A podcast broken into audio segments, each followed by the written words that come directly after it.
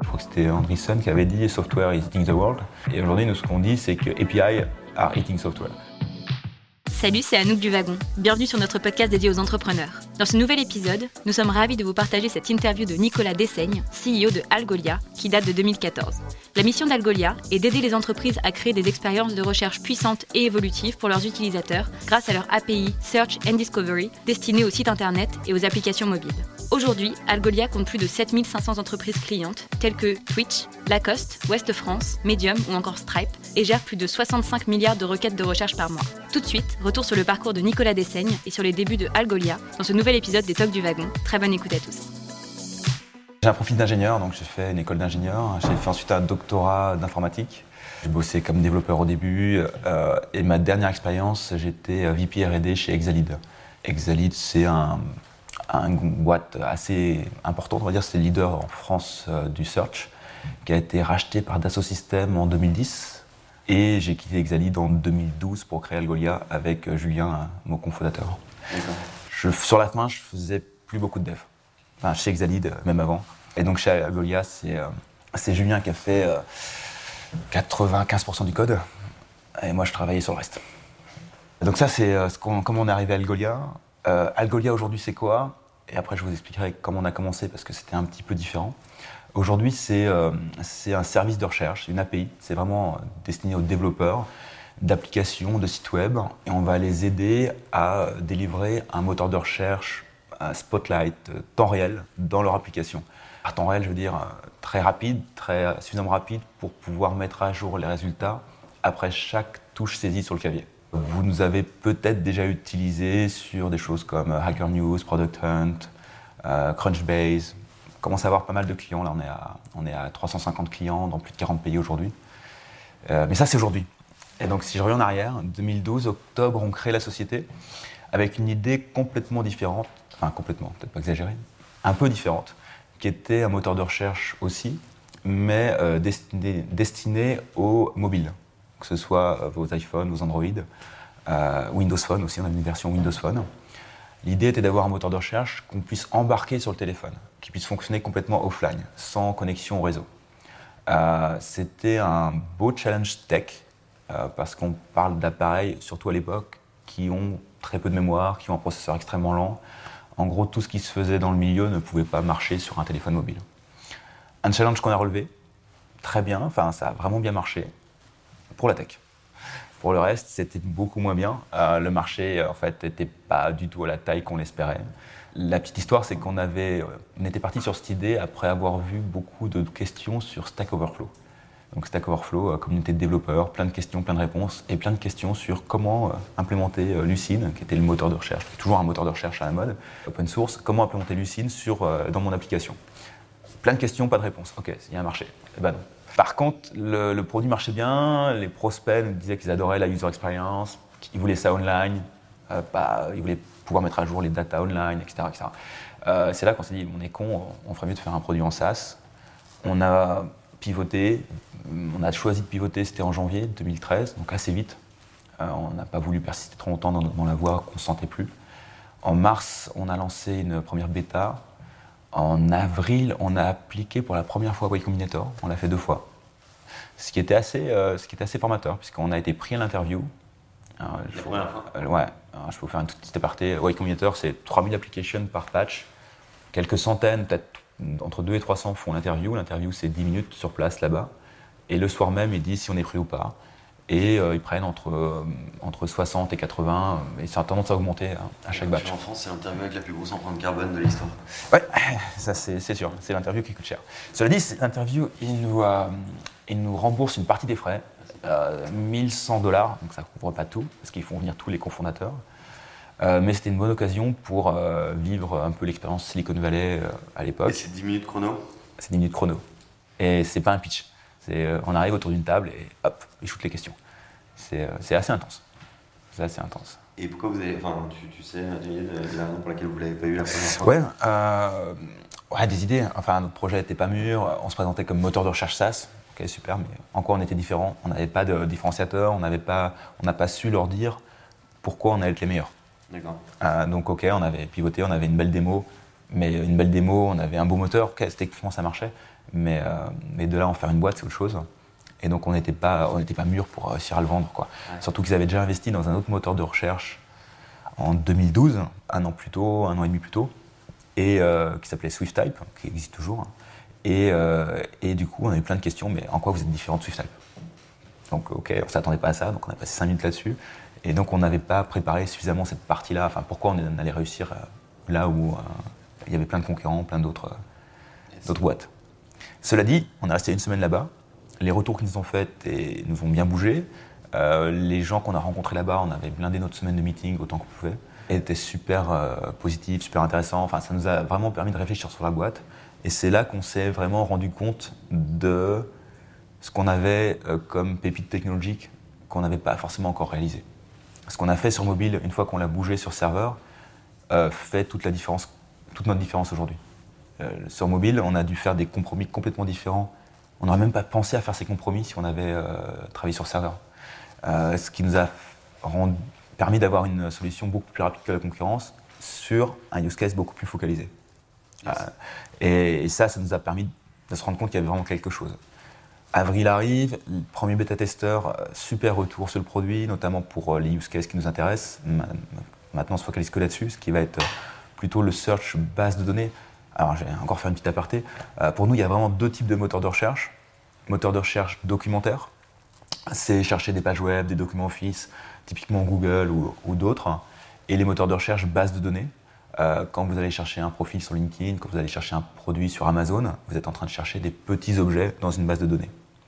Ce qui se passe, c'est que fait, les technos de moteurs de recherche documentaires ne sont pas vraiment adaptés à ce type d'objet. Là où ce qu'on avait démarré sur mobile était un fit euh, juste parfait. Et donc, une fois qu'on s'est rendu compte de ça, on a changé de discours et en fait, on s'est focalisé uniquement là-dessus. Et on s'est rendu compte que là-dessus, effectivement, on avait, un, on avait une valeur qui n'avait. On avait un produit qui n'existait pas sur le marché. Il y avait un, vrai problème et on avait la solution au problème et le problème était large. Donc là-dessous, du coup, on savait qu'on avait trouvé quelque chose. Du coup, vous n'aviez pas eu YC, donc il fallait recommencer. Donc on n'avait pas eu YC. À ce moment-là, on ne pensait pas à recommencer YC du tout. On disait, ça y est, on a c'était un mois après voici. On a quelque chose, on y croit, euh, maintenant il faut qu'on avance. Du coup, on a commencé à chercher des fonds. En fait, au moment où on, était vraiment sûr d'avoir trouvé ce qu'on voulait faire, la pépite, et on y croyait, on avait des retours très positifs. On avait un peu la, social proof qu'il nous fallait pour y croire à nous-mêmes. Au début, tu te cherches, tu itères, tu, pivotes. Quand tu as trouvé le truc, c'est là où il faut aller à fond. Et donc, on a cherché des fonds. Ça s'est plutôt bien passé. On a fait notre premier euh, meeting VC en fin mai et euh, on a signé une term sheet mi-juillet. Donc ça nous a pris euh, un mois et demi, à deux, ce qui était, ah, pas mal aussi. Euh, donc on a levé un million d'euros à l'époque. Mhm. Donc en fait le closing a eu en septembre, fin septembre. Bah, l'été, les avocats sont en vacances. mais bon, ça ne nous a pas empêché de démarrer dès l'été, de commencer à, ouais, de commencer à lancer le recrutement. Donc on a un premier, on a une première personne qui nous a rejoint mi, c'était mi-septembre je crois. Les fonds n'étaient pas encore là, mais tout était signé, on n'avait pas peur de ça. Euh, puis novembre. On lance le produit aussi en septembre, officiellement. Donc on commence à avoir des clients en septembre qui étaient nos bêta-testeurs, euh, dont euh, des Américains.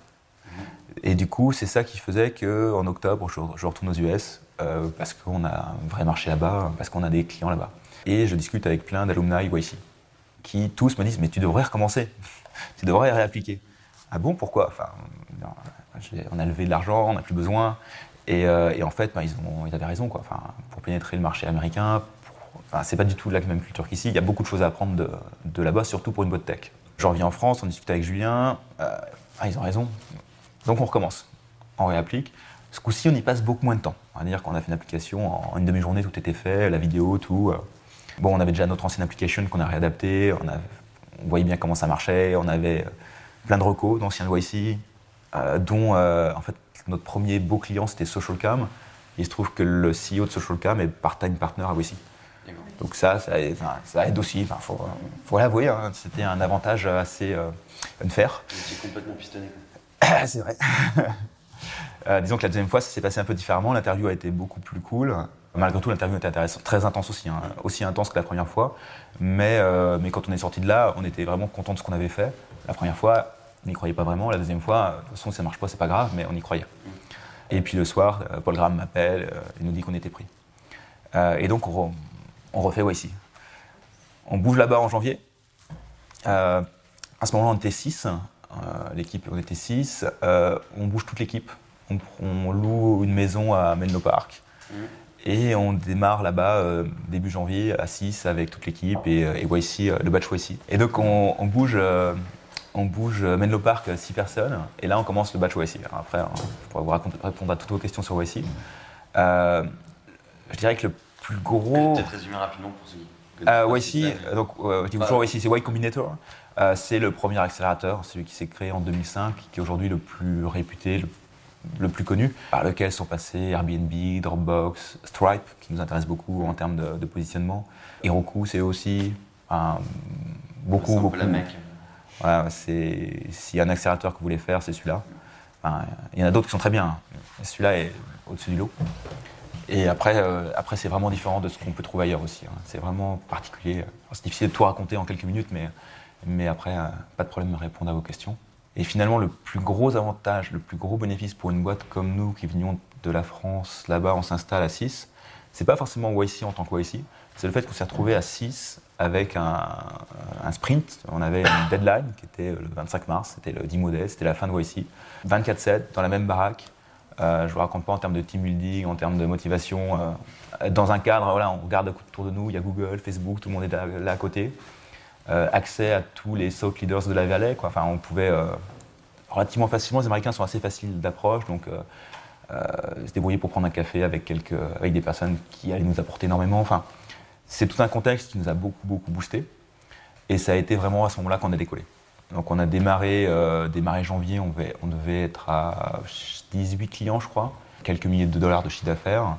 Et voilà, on a dû faire plus 50% de croissance en février, 60% de croissance de nouveau en mars. C'était vraiment le. avant, c'était quelques pourcents tous les mois, enfin, on cherchait.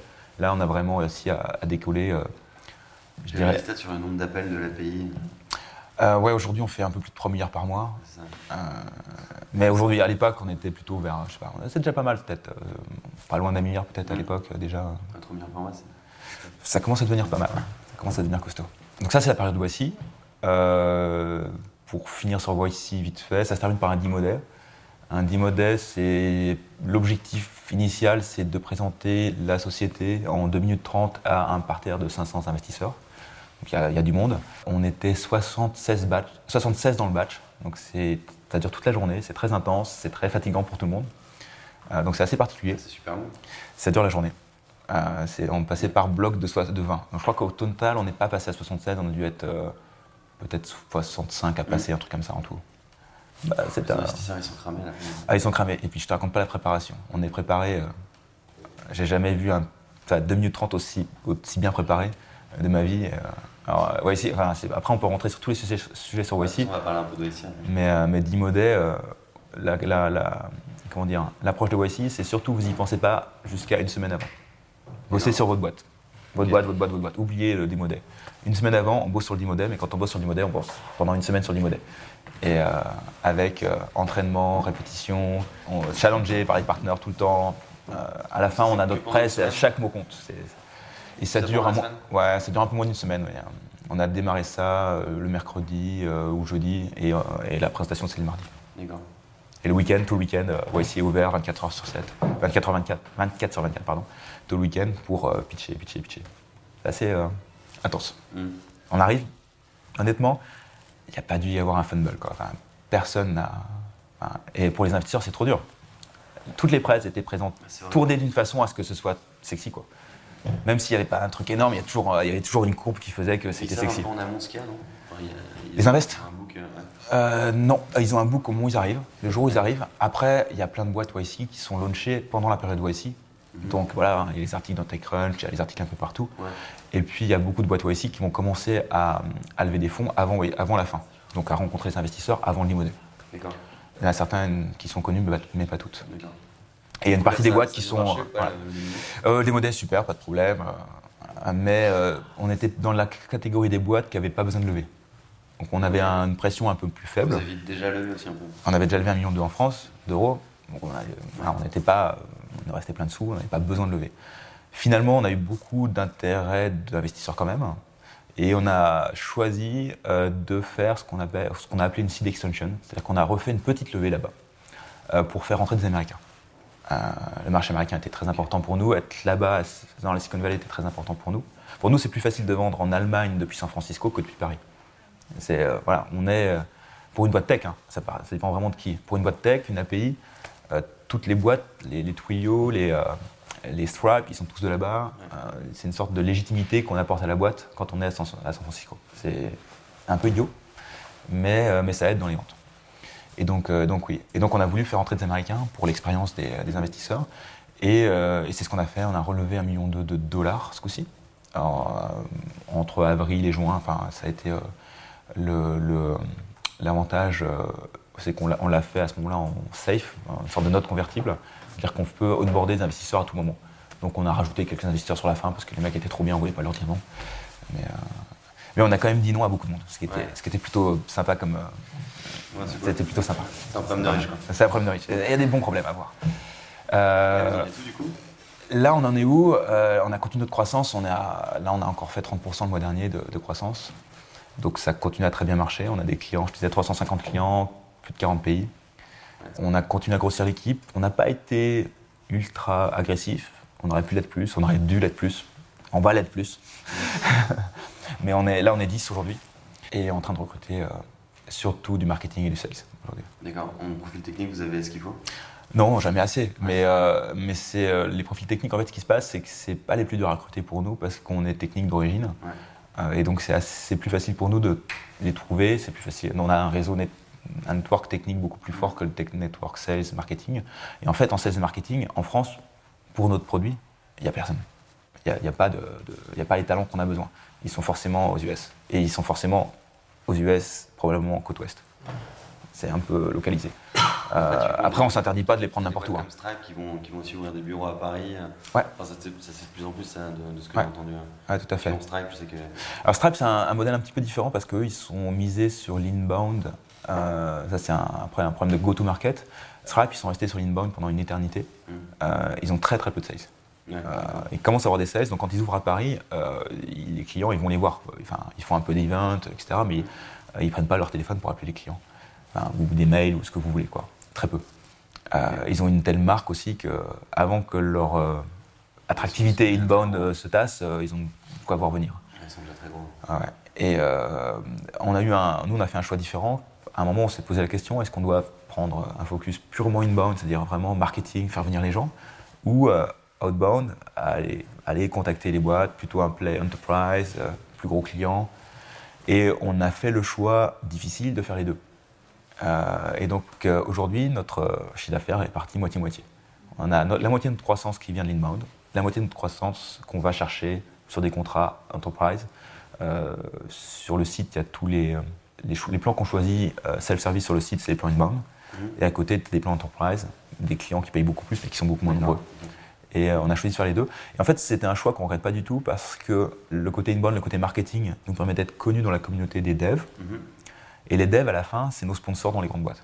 Et donc, ça nous aide à mieux vendre aux grandes boîtes. Et inversement, avoir un Crunchbase, ça nous donne la crédibilité auprès des devs. Vous, les valorisations auprès des devs, c'est un peu la clé. Hein. Ouais, c'est et on a beaucoup de progrès à faire. Euh, on vient de recruter notre première personne de marketing euh, en, en, CDI là. le produit avant quoi. Comment Produit d'abord quoi. Euh, ouais, ah, c'est une erreur. C'est une erreur. On aurait dû investir beaucoup plus avant. Donc là, là aujourd'hui, là, j'ai envie d'avoir trois personnes marketing le plus, vite possible. Mm. Mais on, on, avait du marketing au début, parce qu'on avait Maxime qui travaillait avec nous, qui a travaillé avec nous pendant six mois, mais qui était junior. Maxime. Maxime c'est un, je, te, regarde c'est un, pote. Euh, et, euh, mais, euh, mais toi, entre le moment où Maxime est parti en juillet et aujourd'hui, on avait personne par exemple. Et on aurait dû recruter des gens, on aurait dû recruter en juin, on aurait dû recruter en, même avant. Encore un problème de riche. Ouais, mais alors après, c'est un problème de ce qu'on va appeler un problème de first timer. Un de nos investisseurs qui s'appelle Jason Lemkin, qui est notre lead américain, qui est un mec très bien, qui a, qui a vendu EcoSign, qui était aussi une API euh, signature électronique, qui a rebondi à Adobe. Euh, c'est un mec qui parle beaucoup, qui, est, dire, très connu dans le monde du SaaS, qui a un blog qui s'appelle Sastia, qui est assez connu, et donc il se connaît vachement bien tous ces modèles-là. Et quand on lui dit, OK, qu'est-ce qu'on a fait bien, qu'est-ce qu'on a fait mal, il nous dit, pour des first-timers, c'est parfait. Bon, si vous étiez second timer, voilà ce que vous auriez fait. Et grosso modo, on aurait dû voir plus vite que la croissance était sustainable, qu'on allait pouvoir la garder, euh, et on aurait dû investir beaucoup plus vite, beaucoup plus fort. Et il a raison. Après, bien sûr, les VC ont tendance à nous encourager à investir toujours plus, toujours plus fort. Euh, et, quand on a moins d'expérience, on n'a pas prêt à prendre autant de risques. Mm. Et, aujourd'hui, on se rend compte qu'on aurait dû. Donc c'est, euh, mais c'est pas, c'est, pas un mauvais problème aujourd'hui. c'est juste qu'on on va s'y mettre et on est en train de s'y mettre et c'est juste un problème de timing, quoi. Pourquoi ça a décollé? Parce qu'il y a eu plein de. Euh, déjà, on était 6, euh, 24-7 dans la même maison. Enfin, il y avait une sorte d'émulation très très forte. Euh, comment dire aussi de. Un sens d'émulation aussi par nos batchmates, les autres boîtes. On est tous, on était alors on est très nombreux aussi, on était 76. honnêtement, je connais pas toutes les boîtes quoi. C'est con 76, mais c'est énorme. Et donc, et comme on se voyait qu'une fois par semaine, en moyenne, euh, c'était pas. Euh, donc il y a des boîtes avec qui on devient pote, il y a même des boîtes que je connaissais pas. Malgré tout, ça donne une émulation parce que tout le monde est là pour euh, vraiment trois mois intenses.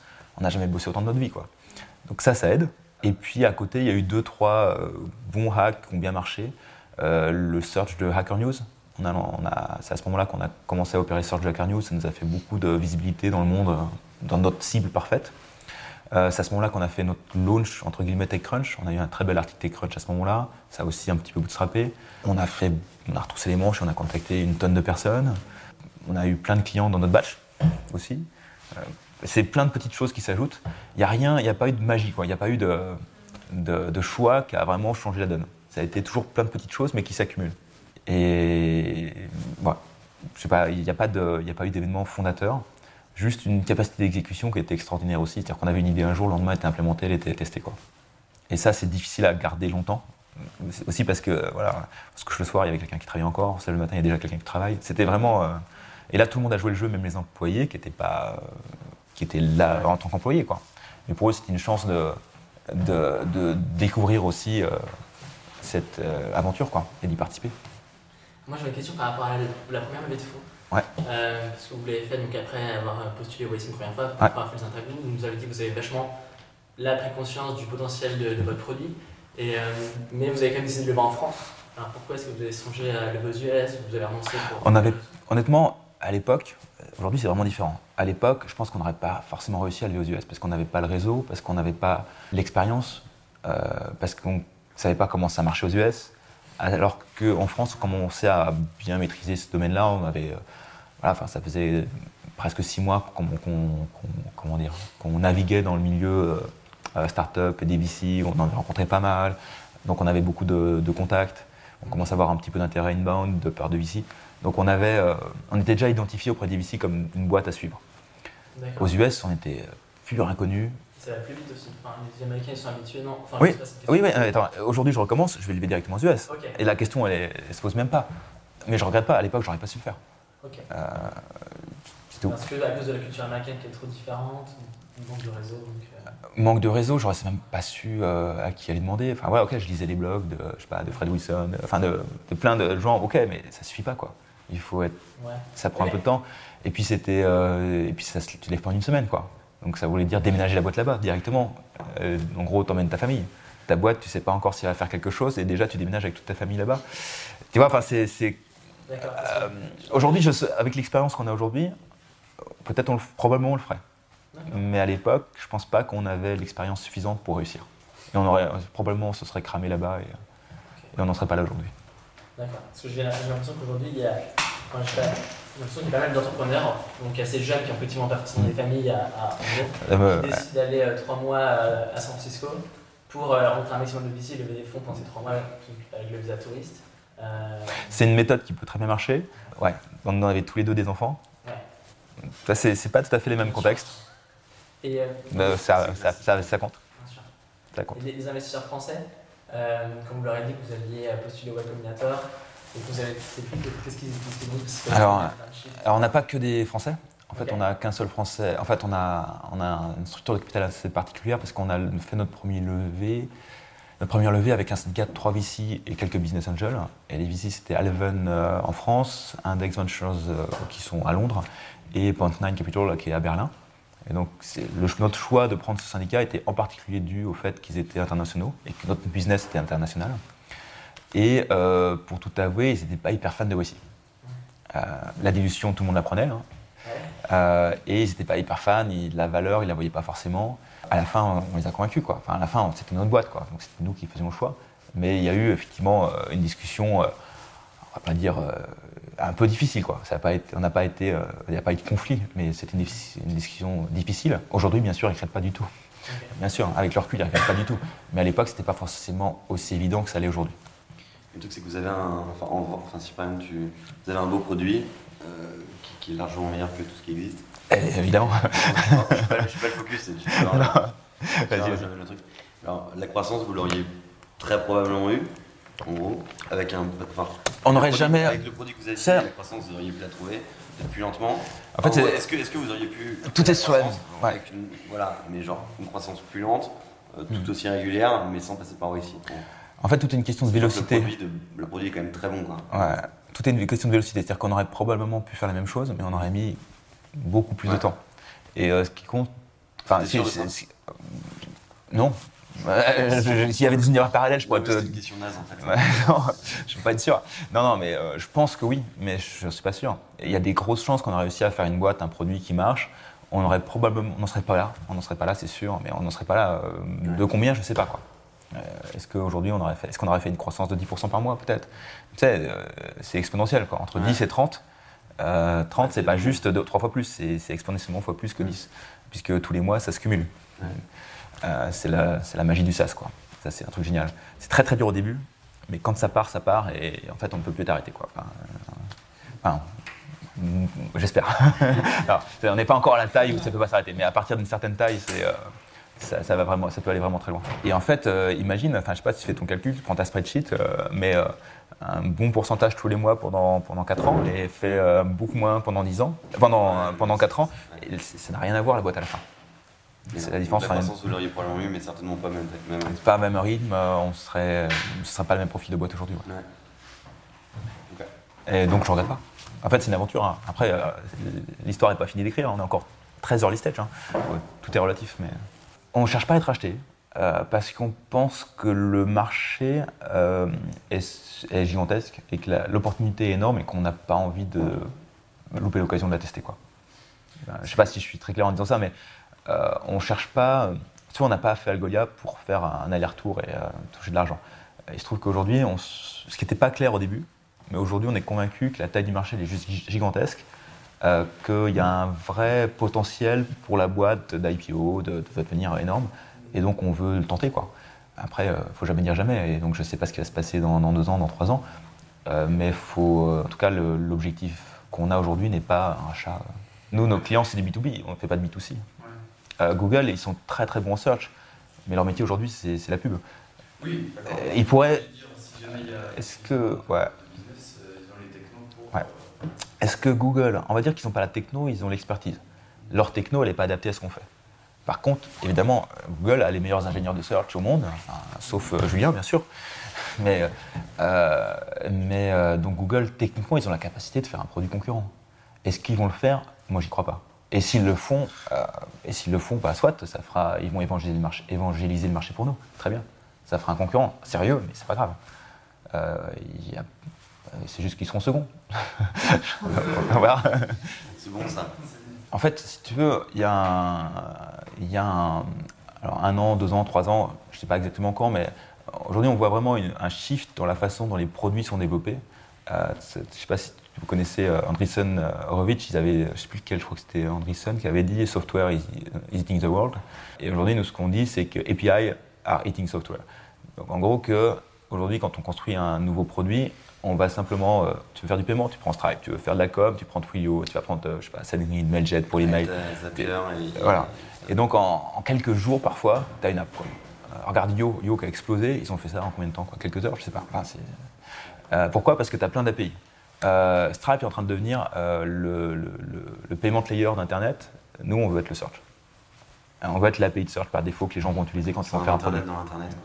Et puis après, ça c'est la vision technique, et puis après tu as la vision user experience. On veut aussi, toi Google, ok, c'est de l'instant search, on veut apporter ça à tout le monde. Euh, si tu veux avoir une bonne user experience sur ton search chez toi, euh, ok, ton image c'est Google, mais va faire ça toi. c'est juste impossible à développer, c'est juste beaucoup trop compliqué. Et ça, on veut te l'amener, euh, packagé, super facile à intégrer dans ton application. on veut te permettre de faire ça toi-même. Notre vision, c'est voilà, ce que je disais, get rid of the search button. On veut faire, j'ai des mots anglais qui me viennent, mais on veut vraiment rendre le search super fluide, seamless. Je, enfin, je, cherche les mots qui vont correspondre, mais c'est ça. C'est vraiment fluidifier l'expérience de search partout. Il n'y a pas que Google qui a droit. On, va, on veut pouvoir permettre ça à tout le monde. Et puis après, voilà, après, on fait un business avec ça, évidemment. On savait que notre cible, c'était les devs. On était devs, donc on savait leur parler. Euh, donc ça, ça aide beaucoup en termes d'image, de, façon de parler. Euh, le site, on, a eu, euh, on est à la cinquième version. Hein. Ça a beaucoup, beaucoup itéré. Rapidement, il y a une, dès que possible, on a une version dans le site où on avait des lignes de code dans la page d'accueil par exemple. Dès aujourd'hui, enfin, de la première, dès qu'on a une autre version SaaS qu'on a lancée, ligne de code dans la page d'accueil. Et puis, euh, toujours, toujours.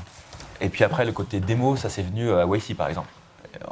On s'est vite rendu compte que quand on expliquait ce qu'on faisait, les gens nous regardaient avec des yeux, euh, ouais, c'était super difficile de convaincre. Et puis quand on montrait ce qu'on faisait, là, ça changeait tout, quoi. Et donc on a rajouté une première démo, une deuxième, une troisième, enfin, on a commencé à mettre pas mal de démos sur le site. Maintenant, on a des suffisamment de clients prod qu'on puisse utiliser les clients comme démos. Ça, c'est plutôt sympa parce que c'est vachement plus sympa quand c'est des sites en prod que des démos. Mais ça a été très progressif. Euh, il n'y a pas eu de lueur dès le départ. Enfin, c'est toujours plein d'itérations. Il y en a encore beaucoup à faire sur le site. Donc, on a testé deux, trois trucs. On a fait deux, trois A-B tests. Mais, quand même. Ouais, on commence. Mais. Euh, et puis après, je te dis, on commence à recruter en marketing. Mm. Et ça, il y en a tellement de priorités, tellement de choses à faire. donc, on n'est pas des rois de l'A-B test sur notre site. Mais attention, on n'est pas consumer, on n'a pas un trafic je sais pas, on n'est pas Pinterest, quoi. Enfin, on va pas. mais oui, ça fait sens à partir d'un certain trafic d'AB testé. Peut-être qu'aujourd'hui, il devient suffisamment significatif pour qu'on le fasse. Au début, non. Au début, non. Quoi. C'est pas. Au début, euh, on a une idée, on la fait, et puis, on... et puis on voit bien si ça marche, ou ça marche pas. Quoi. On va chercher des clients. Et on va chercher des clients, et on fait des choses qui ne se calent pas. Et encore aujourd'hui, hein. il y a des choses, enfin, en termes de support, par exemple, aujourd'hui, on essaie d'appeler tous les clients. Tous les gens, tous les clients qui font un trial, on leur propose de les appeler tous ne disent pas oui, mais, euh, mais quand on a commencé à être beaucoup plus intensif là-dessus, on a doublé notre conversion de trial à, à payant. Et, ça, c'est un truc qu'on va continuer à faire. Maintenant, ça ne scale pas hyper bien sur les tout petits comptes. Euh, là, on vient de lancer un nouveau plan gratuit. C'est un truc qu'on va avoir du mal à, scaler avec des clients gratuits. Mais c'est pas grave. Pour l'instant, on le fait pour tout le monde. Et puis, euh, puis on verra demain comment, comment on s'adapte en fonction des contraintes. Tous les clients qui sign up, alors il y a tout, tous les, euh, comment dire, plein d'emails transactionnels qui sont envoyés. Il y a un de ces emails, je crois que c'est le deuxième jour, juste après, le jour après, le lendemain, c'est un, un, email qui, euh, salut, c'est Alex, notre customer engineer qui, qui a personnifié cet email-là. Voilà, j'ai vu, machin, que vous avez fait ça. en fonction de leur, comportement, on a un email différent. Est-ce que vous auriez un quart d'heure sur Skype Je ne sais plus exactement le texte du mail, mais grosso modo, on propose de faire un call d'un quart d'heure pour revoir leur use case avec eux, alors qu'ils sont en trial. Donc il y en a plein de ceux-là qui vont jamais devenir clients. On leur propose quand même de faire un call.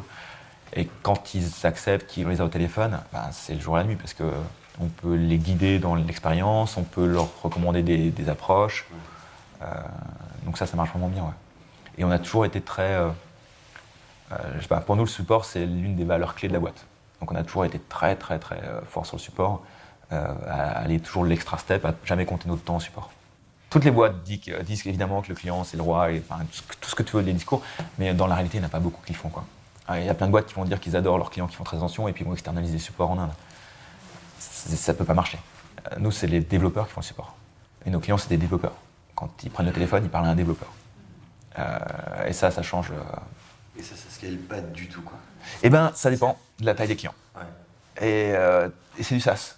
Ouais, tu peux te permettre d'attendre un an avant de rentrer dans tes frais parce que le client il est là. Aujourd'hui, on a très très peu de churn, donc il y a très peu de clients qui partent. Mhm. Euh, la quasi-totalité des clients qui sont partis aujourd'hui, c'est des clients confirmés, qui ont arrêté leur activité. Parce qu'on a plein de startups aussi qui. Et donc aujourd'hui, on ne sait même pas estimer la lifetime value parce que, parce que pourquoi il partirait quoi. Et, et donc même si on met, je sais pas, deux ans de lifetime value, aujourd'hui on met deux ans au nez parce qu'on n'a pas assez de, de, recul pour le savoir. Aucune raison de. Et, et, ouais, donc ça nous permet, un client qui paye, je sais pas, si un client nous paye je sais pas, 200 dollars par mois, 200 ben, dollars fois euh, N mois, ben, d'un seul coup, tu peux te permettre. Euh, parce qu'évidemment, une fois qu'il est en prod, il y a beaucoup moins d'interactions. Il peut y avoir des nouvelles interactions, il peut y avoir de l'upsell, il peut y avoir, il peut avoir un nouveau projet, il peut y avoir plein de choses. Mais statistiquement, il y a quand même beaucoup moins d'interactions. C'est vraiment au début que ça fait partie du coût d'acquisition client quelque part. Même si, même si pour l'instant on ne compte pas comme ça. Notre churn exact, euh, on perd, tu vois, on a 350 clients, on perd un client ou deux par mois. Euh, donc en pourcentage, ça fait euh, pas grand-chose, 0,5 euh, par mois, un truc comme ça. et ça, c'est un champ de clients. en fait, tous les clients qui partent aujourd'hui, c'est que des petits plans. D'accord. Ça arrivera. Aujourd'hui, on n'a aucun client qui paye des milliers de dollars qui soit parti. Quoi. Donc ça arrivera. Et le jour où il arrive, celui-là, bah, il coûte plus cher. Mais pour l'instant, c'est plutôt cool. On a un net churn qui est négatif de beaucoup. Ça dépend des mois, mais on va être quasiment à moins 10. ça dépend le mois dernier, on a fait plus, mais on est autour de moins 10% de net churn. Ça veut dire qu'en grosso modo, on upsell beaucoup plus qu'il y a des clients qui partent de très loin. Ok. Alors attends, le churn, c'est d'accord, c'est le mec qui se casse. Voilà, en fait, le net churn, c'est tu, tu, fais, euh, tu fais ce que tu perds moins ce que tu gagnes des clients existants. Oh, ok, d'accord. Et donc, s'il est négatif, c'est plutôt très bien. Ok. en fait, un net churn négatif, c'est ce que tout le monde cherche. Quoi. Mm. Ça veut dire que tu upsell plus vite que tu ne perds des clients. Mm. Euh, voilà, mais après, voilà, y a, on a un an d'activité, on a lancé en septembre. Donc, c'est pas, voilà, faut pas, euh, faut pas en tirer des conclusions trop hâtives non plus, quoi. On est les seuls à avoir ce positionnement base de données que j'expliquais tout à l'heure. Personne d'autre le fait. Euh, ce qu'on va avoir euh, en SaaS, hein, je m'intéresse qu'au SaaS, sinon tu peux encore rajouter. En fait, on va avoir les, euh, une grosse catégorie, ça va être les hosters de Elasticsearch, de Solar, de Sphinx, donc l'open source, donc des gens qui vont prendre l'open source qui vont juste faire l'hosting. Donc leur valeur ajoutée est assez limitée en fait, par rapport au fait de le faire soi-même chez toi, c'est juste qu'ils font le hosting. Et à côté, on va avoir des gens qui vont, faire, qui vont être vraiment focalisés plus sur le site search, qui vont être plus concurrents de Google Site Search, donc qui vont aller crawler ton site. Euh, plus simple que nous à intégrer. On, se revend, on dit d'être extrêmement simple à intégrer, mais eux, tu mets ton URL et ils font ton search. Mais en termes de qualitative, qualitativement, c'est très pauvre, puisque c'est juste euh, un crawling de tes pages web et c'est tout. Quoi. Et, et en fait, c'est assez rare qu'on soit compétiteur avec eux.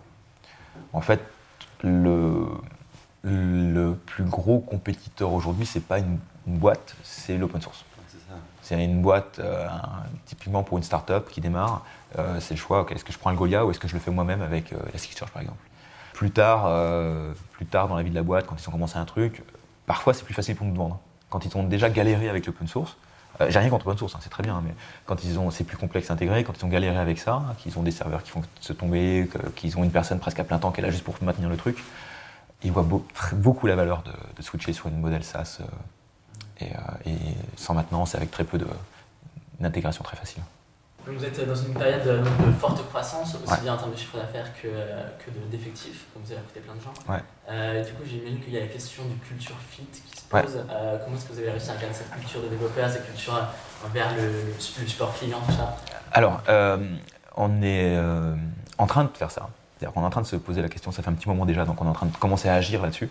C'est super dur. En fait, c'est plus dur qu'on ne pensait. C'est-à-dire que pour nous, euh, Julien et moi, quand on a créé la boîte, déjà on s'est pris une demi-journée ensemble, on a parlé que de ça, avant de créer la boîte, pour savoir si on était compatible, si on voulait la même chose. Euh, et euh, il s'est trouvé que oui, et que c'était un très bon fit, donc, parfait. et ça ne nous est jamais venu l'idée, toi, puis à chaque fois qu'on embauchait quelqu'un, forcément on testait le culture fit. Mais entre le raconter, entre le dire, et puis le vivre, et puis toi, puis tu as un entretien, tu écoutes le founder qui t'embauche, et puis ouais, c'est génial votre culture, c'est top. Tu vois, ça s'arrête là. Et donc en fait, ce qui se passe, c'est qu'aujourd'hui, on est en train de le formaliser. On l'écrit noir sur blanc. Et on écrit nos règles noir sur blanc. Euh, qu'est-ce que c'est pour nous euh, euh, Qu'est-ce que c'est Algolia pour nous Et qu'est-ce qu'on cherche chez les gens Comment se comporter Et donc là, dans cette formalisation, il y a le client. Et, c'est le premier truc qu'on fait lire à tout le monde. on a même un, un must-read. Il y a un bouquin qui s'appelle c'est une des, choses qu'on cherche chez les, employés, c'est ce qu'on appelle l'ownership. On veut des gens qui s'identifient à la boîte, qui, prennent des décisions, qui prennent l'initiative, euh, ce qui n'est pas donné à tout le monde, hein. tout le monde n'est pas comme ça. Et donc, un des must-read quand tu arrives à Algoya, c'est un bouquin qui s'appelle Freedom Inc., euh, qui est à fond là-dessus. Et donc, maintenant, on l'a rajouté dans notre, On a un wiki, donc une page wiki qui explique ça. Et donc, première ligne, must read. Et donc, il y a Freedom Inc. et il y a le Culture Deck de HubSpot qui est compatible à 90-95% avec nous. Donc, on n'a pas encore fait l'effort de faire notre propre Culture Deck, ça va venir. Et donc, c'est la façon dont on fait. Et on va un cran plus loin, c'est-à-dire qu'on va essayer de, par exemple, dans la culture qu'on est en train de créer, il y a la distribution. On sait que nos clients sont partout dans le monde. On est en train de créer une équipe distribuée avec des gens d'abord aux US et en France, mais plus tard ailleurs. Et euh, ben, pour l'instant, par exemple, on va encourager les gens à bosser de chez eux. On leur recommande de bosser de chez eux au moins quelques jours par semaine. Pourquoi? Parce que si tu ne le fais pas, quand tu as quelqu'un qui est, qui est en remote et qui plus est avec un décalage horaire, ben, c'est impossible la communication, ça ne marche pas. Euh, petite anecdote pour finir et pour te donner à quel point c'est important. Anecdote, euh, petite euh, histoire quoi, vécue. Euh, Elle est bien parce que c'est la dernière après. Ah, oups, tu vas me dire. c'est un peu concret, hein, c'est pas un truc ah, rigolo. Hein. Mais je vais aux US une fois tous les mois, tous les deux mois. On se relaie, j'ai mon bizdev qui va aussi souvent. Quand je suis là-bas, on utilise HipChat en interne pour communiquer. Quand je suis là-bas. Et, Peut-être on va y passer. désolé si HipChat, je pense pas qu'ils regardent, mais. Euh, mais c'est pas la priorité. Mon cofondateur Julien travaille chez lui entre deux et trois jours par semaine, de chez lui en remote. Quand il est, dans les... Quand il est de chez lui, je me lève le matin aux US, je regarde chat, je vois les logs, je vois tout, et je sais ce qui s'est passé dans la journée. Quand il est dans le bureau, je vois rien, parce que tout s'est passé à l'oral. Donc je sais pas ce qui s'est passé dans la journée. Et c'est ultra frustrant quand tu es en remote à distance. Donc on le sait. Donc qu'est-ce qu'on fait? Bah, Aujourd'hui, on encourage tout le monde à avoir au moins des gens en remote tout le temps pour nous forcer à communiquer euh, de façon euh, écrite, asynchrone aussi. Euh. Évidemment, ça ne remplace pas le synchrone. Parfois, il faut parler, il faut se rencontrer. Mais il y a plein de choses qu'on peut faire en remote. Et puis, ce qui se passe, c'est que. Ça, change, beaucoup de choses aussi. Ouais, ouais, bien sûr, ça facilite beaucoup. Et puis maintenant, tu as, même Skype, tu as tout, ce qui, tout le matos. Et, voilà, on a, on, a, la fibre au bureau, ça marche bien, il n'y a pas de souci. et c'est hyper important. Et donc, ouais, on est en train de ce qu'on a, besoin aujourd'hui, c'est de faire rentrer ça dans l'ADN. Donc on est en train de faire ce qu'il faut pour le faire rentrer dans l'ADN. Ça peut prendre du temps, il faut se forcer un peu, parce que c'est bien sûr beaucoup plus facile de ne pas faire ça. Mais, euh, donc ça, c'est un autre élément de réponse à, ta question. Il n'y a rien de facile. On sait que ça va être l'un des plus gros challenges qu'on va avoir, c'est la distribution de l'équipe. Et donc on s'y prépare. C'est fini pour aujourd'hui. Merci d'avoir écouté ce podcast. Si cet épisode vous a plu, pensez à vous abonner sur iTunes ou Spotify. Et si ce n'est pas déjà fait, je vous invite à laisser un avis et à le partager sur vos réseaux préférés. À la semaine prochaine pour un nouvel épisode. Salut à tous!